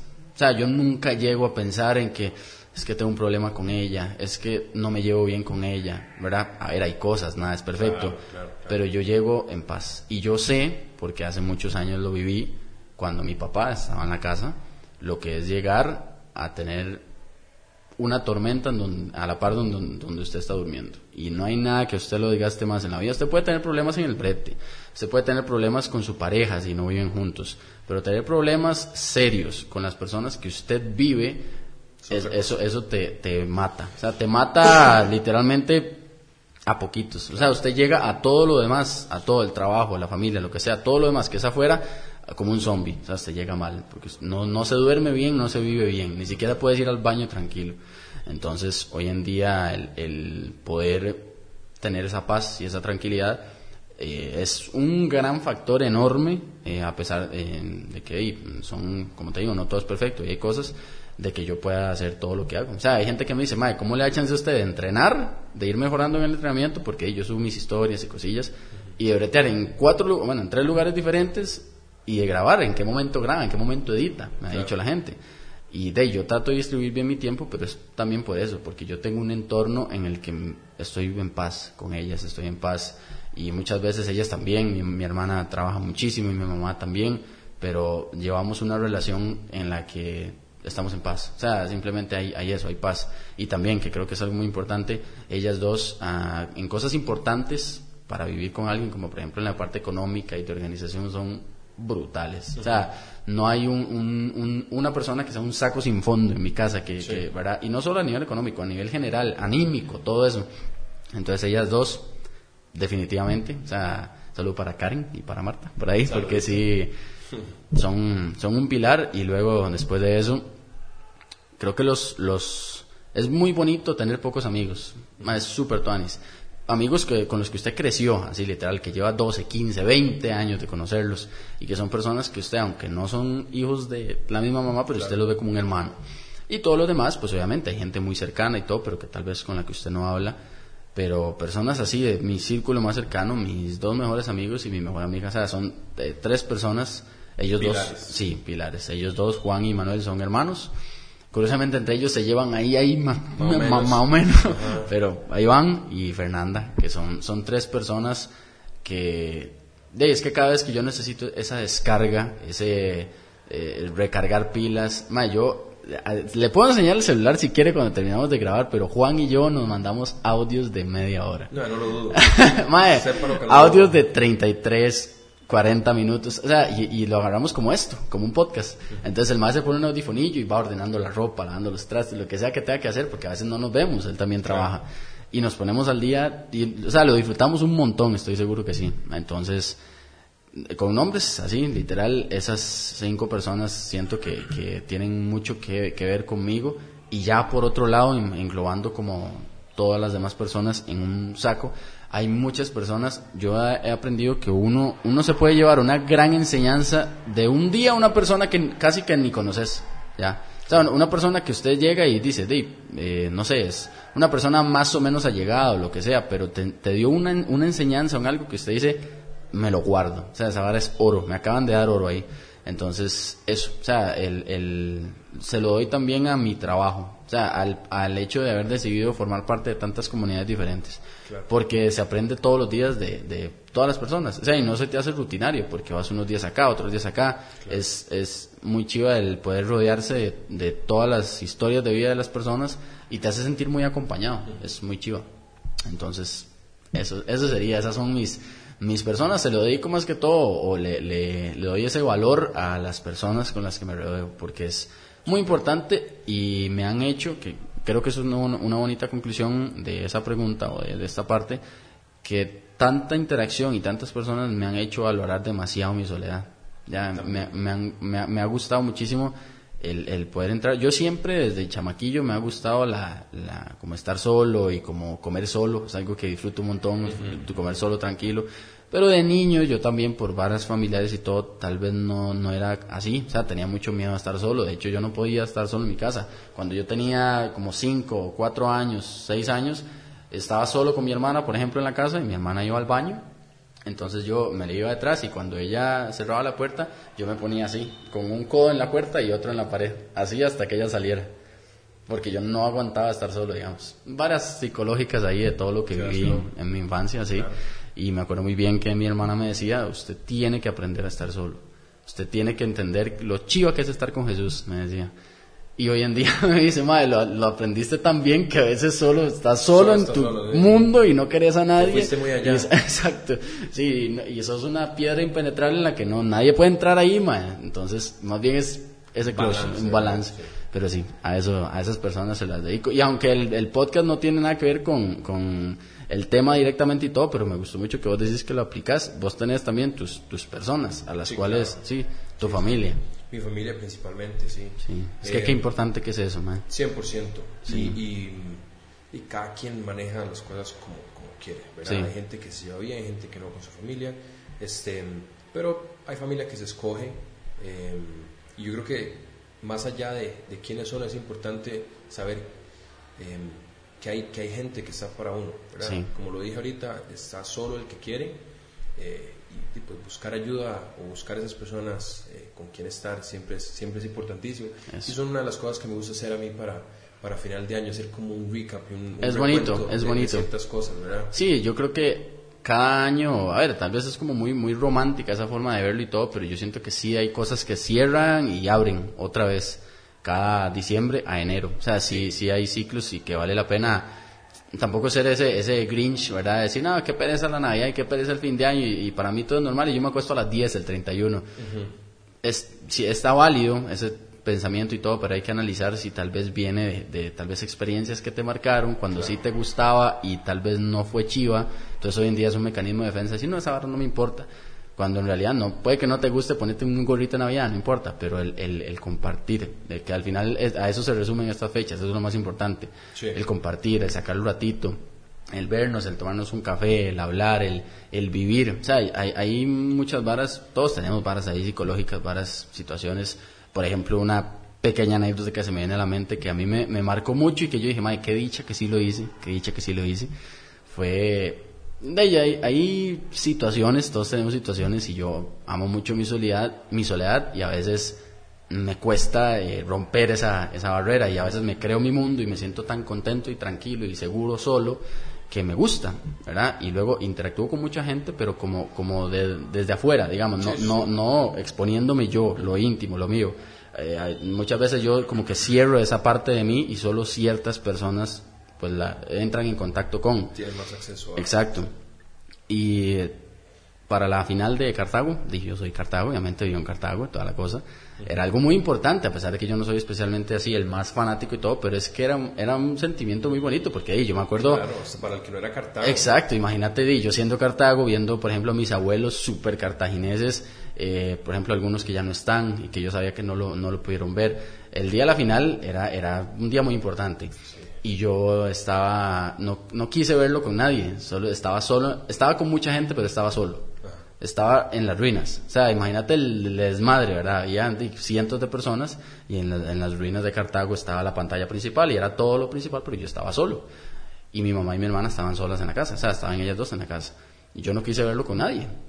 Yo les dije a ellas, no, voy a ir con tal. ¿verdad? Y, y estaba ahí solo con mi bandera y viendo el partido y cuando empezó el partido y todo, y yo, madre, yo me sentí tan mal. Y yo decía, ¿qué estoy haciendo? ¿Qué estoy haciendo con mi vida? Madre, ellas dos están ahí, en la casa. Y, era una lucha interna porque había, algo que, que, como que yo quería estar ahí solito, pero luego me decía, madre, ¿qué está haciendo? O sea, ¿qué puta está haciendo? En medio partido, jalé para mi casa.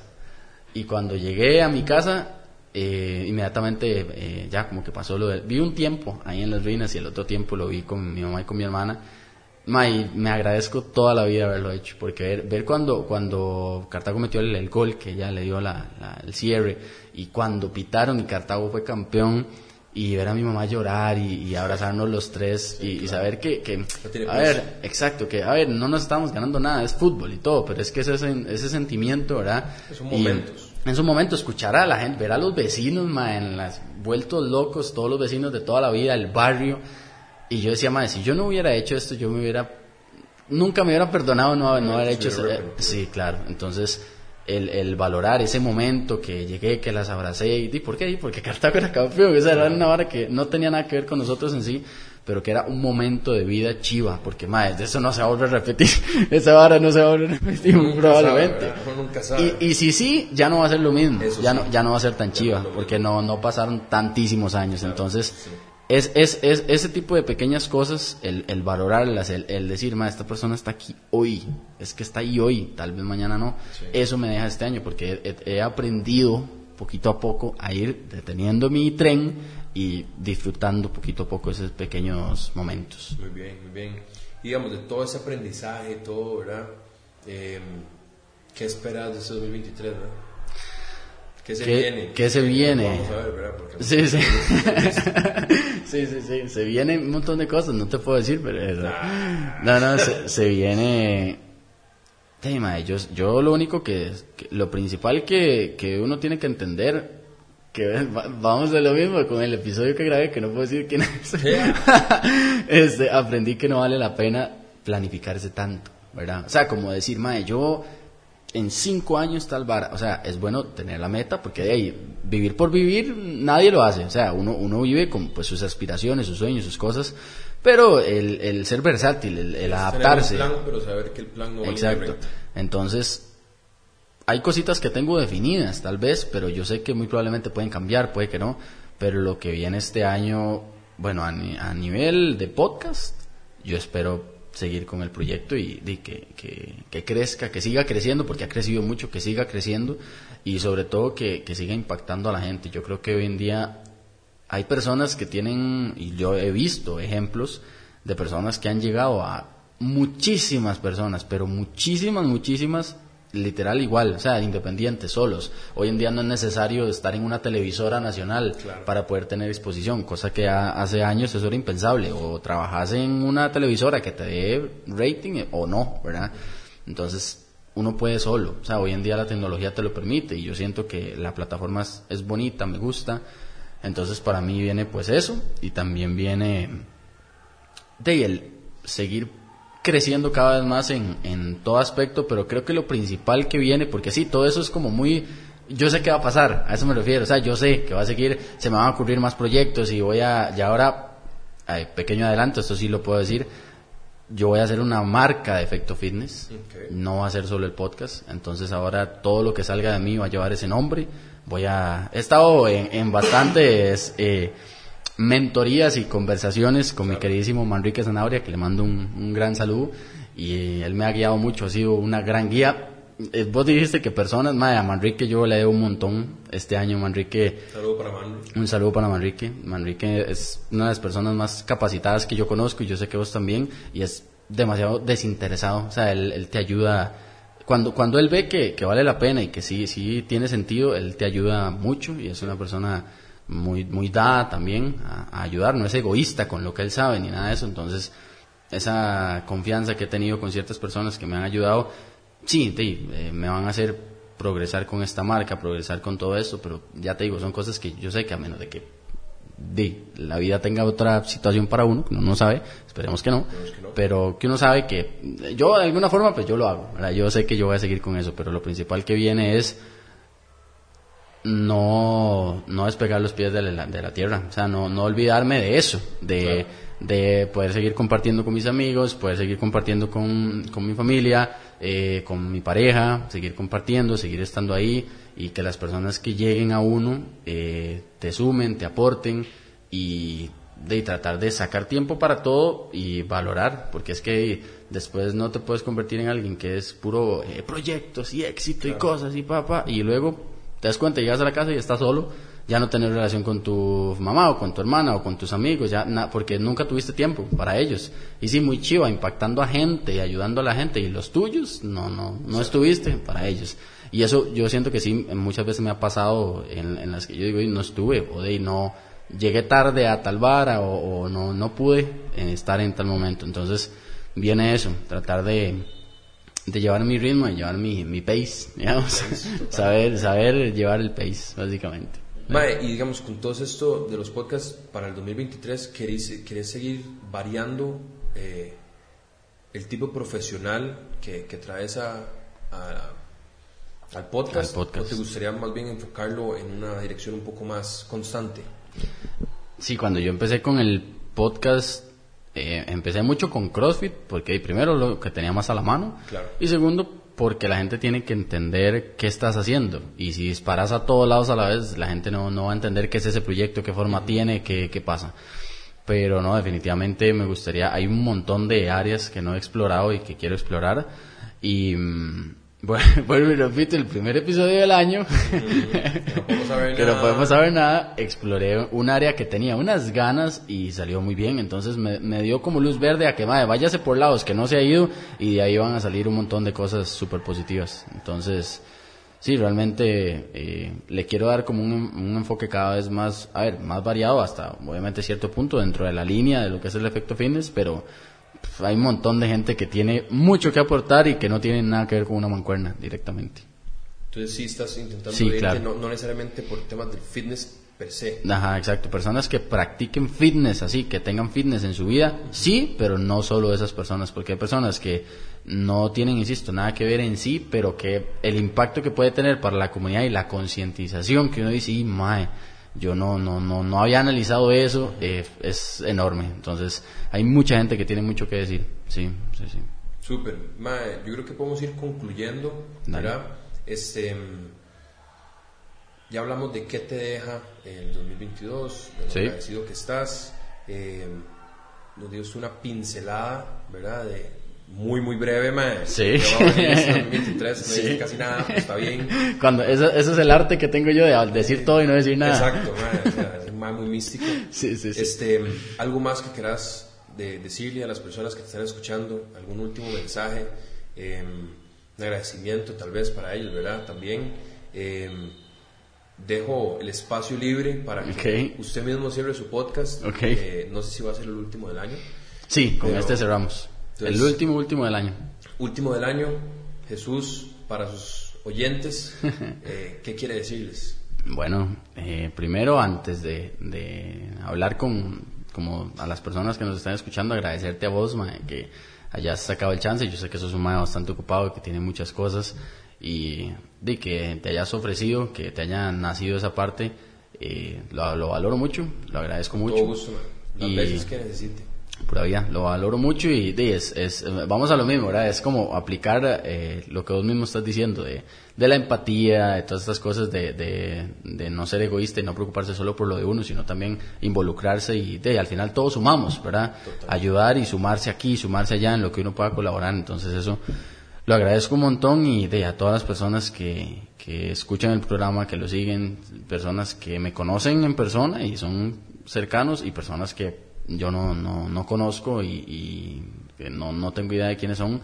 Agradecerles enormemente, pero más que eso, el, el, el hecho de que vale la pena. O sea, cada, cada vez que es, es cansado, digamos, obviamente, y mentalmente también, el ir planeando todo, ir viendo quién busco, el, el no ha sido fácil hacerme un lugar aquí, por ejemplo, en donde estamos grabando, que mm, igual las gracias ahí a Golds, que siempre me ha dado el chance. Eh, al principio yo empecé grabando eh, en las casas de cada persona, con el bulto ahí para todo lado y, y, con todo el, equipo. no sí. exacto, y ya ahora con un poquito más de prestaciones y que ya puedo invitar a las personas acá y todo. Eh, ha sido un, un, derecho de piso que me dio ganando, un proceso, y eso todo eso vale la pena cuando yo me llega un mensaje de personas que me dicen que, que les ha ayudado de X o Y forma lo que, lo que he hecho. Entonces, es una gran parte, eh, porque yo también me, puse a pensar que por más buen entrenador que usted sea, usted tiene cierto alcance. O sea, usted no, no puede darle clase a ocho mil personas, ¿ya? Pero sí puede impactar con un Reels o con un video pequeñito, con un pequeño mensaje a personas que usted nunca va a ver, incluso personas de otro país, personas que usted nunca lo van a conocer en persona, pero les llega esa información. Y entonces, yo también, ese es otro mensaje que les quiero dar, yo también soy y sigo siendo, es como, como, como la Coca-Cola, o sea, yo sé que la, la regular no es buena y todas estas barras, pero a veces a usted se le antoja, o, sea, o, es como ir a McDonald's, uno sabe que no es lo mejor del mundo, pero rico sabe, sí, sí, sí, sí, Entonces, yo también, o sea, yo también sigo consumiendo contenido eh, y veo las redes y, veo Instagram, lo que sea, y, yo también a veces me voy de, jupa en algo. Yo digo, uy, esa persona tal yo A mí también me pasa, o sea, a mí también me pasa, nos va a seguir pasando, y precisamente eso son las cosas que yo analizo para motivarme cuando tengo que venir y grabar y entender que, que se puede impactar a las personas. Entonces, agradecer porque yo creo que en una era en donde hay literalmente la cantidad de contenido que usted quiera, o sea, hay demasiado contenido y demasiadas opciones para que las personas inviertan su tiempo en escucharlo a uno. Entonces yo lo valoro increíblemente. Hay gente que está, puede estar ahorita, no sé, está ordenando la ropa o va manejando o está parqueando en el McDonald's. Puede ser, puede ser. cualquier vara que, que está haciendo mientras lo está escuchando. Eh, yo de verdad que muy agradecido de que, de que puedan escucharme y de que eh, algo que me ha gustado demasiado con lo que cierro el año es que yo pensé que literalmente no iba a ver nadie los videos que yo saqué solo. O sea, eh, he sacado dos clips pequeñitos en donde no tengo invitados, soy yo hablando. Y a ver, obviamente no van a tener tantas vistas como los invitados, porque eso es como el eje central del podcast. Pero han tenido eh, bastante respuesta. Y, y, eso para mí lo valoro mucho porque soy yo, o sea, literalmente soy yo y una cámara. Y agradecerles que, que se tomen el chance de, de sentirse también vulnerables del otro lado, porque yo sé que muchas veces uno le impactan cosas y le resuenan, le resuenan en uno y uno dice, sí, ma, yo esa vara, yo, yo soy igual, yo tengo el mismo problema, o yo tuve el mismo problema, o estoy pasando por lo que esa persona, ese invitado o esa invitada pasó. Entonces, que vienen muchos podcasts más, que el inicio de año está buenísimo, viene... no sabemos nada, pero parecer va a ser buenísimo. Sí, los, los por lo menos todo enero está genial, que es lo que he grabado, tengo en stock ahí. Y mm, que aquí seguimos y que mientras, eh, si son creyentes de Dios, en Dios, si no, pues la vida y en general el destino tenga algo preparado diferente, que insisto, esperemos que no. Aquí hay Jesús para rato, porque estoy en mi charco y aunque este tarro no hice lo mismo, pero soy joven.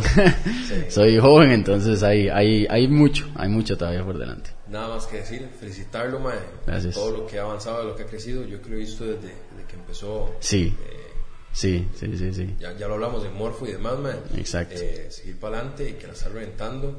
Gracias por traerme. Por eh, gracias a todos los que escucharon. Espero que les haya gustado. Y se viene un mega episodio para enero, cual no sabemos nada, así que estén al tanto. Yo creo que eso sería, Mae. Pura, vida.